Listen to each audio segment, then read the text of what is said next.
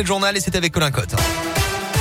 Et à la une de l'actualité, ce matin en Auvergne, il avait commis un cambriolage ce week-end dans une maison du quartier de La Plaine à Clermont-Ferrand. Un jeune homme de 22 ans a été condamné par la justice à 26 mois de prison ferme puis placé en détention hier selon la montagne.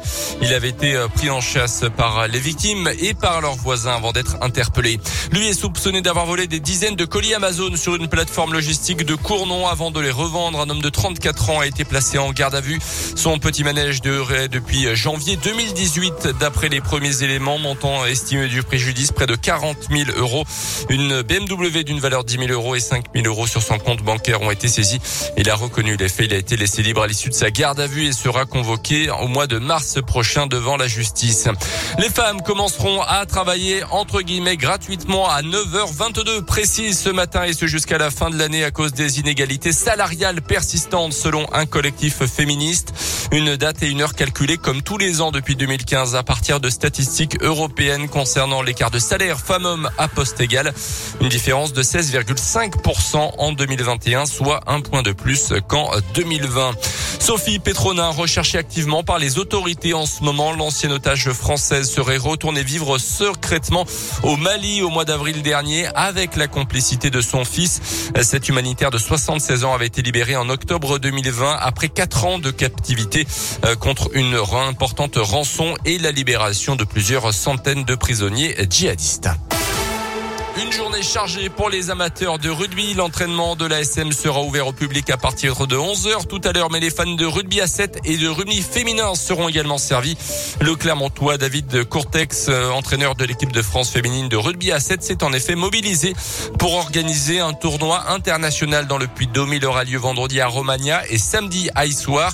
Les équipes invitées sont déjà arrivées en Auvergne et vont ouvrir leurs entraînements tout au long de cette semaine. Ce sera donc l'occasion pour le grand public de voir les, des athlètes de haut niveau avec les Françaises médaillées d'argent aux Jeux Olympiques de Tokyo cet été, mais pas seulement. Présentation des forces en présence avec l'Auvergnat David Courtex trois équipes avec qui nous avons un partenariat un petit peu privilégié, l'Irlande et l'Espagne qui partagent avec nous le privilège d'être sur le championnat du monde annuel qui s'appelle le World Series, deux équipes qui brigueront certainement une qualification pour les Jeux Olympiques de Paris 2024, deux équipes avec lesquelles on travaille très souvent, on fait des stages en commun, et puis la Tunisie, il y a une grosse ambition de la part de la Fédé tunisienne et du gouvernement tunisien d'amener euh, une équipe euh, féminine de rugby aux Jeux Olympiques de 2024, une équipe en devenir qui, euh, on n'en doute pas, deviendra un, adversaire redoutable très rapidement, peut-être même dès cette échéance à Clermont. Et pour voir l'équipe de France, rendez-vous à 15h à Rion. L'équipe d'Espagne s'entraînera à 10h30 à Cournon et à 16h au Martre de Verre. Deux entraînements également pour les Tunisiennes aujourd'hui à 10h30 et 10 et 15h au stade de Le Clancher de Clermont. Les Irlandais seront à 15h à Pont du Château.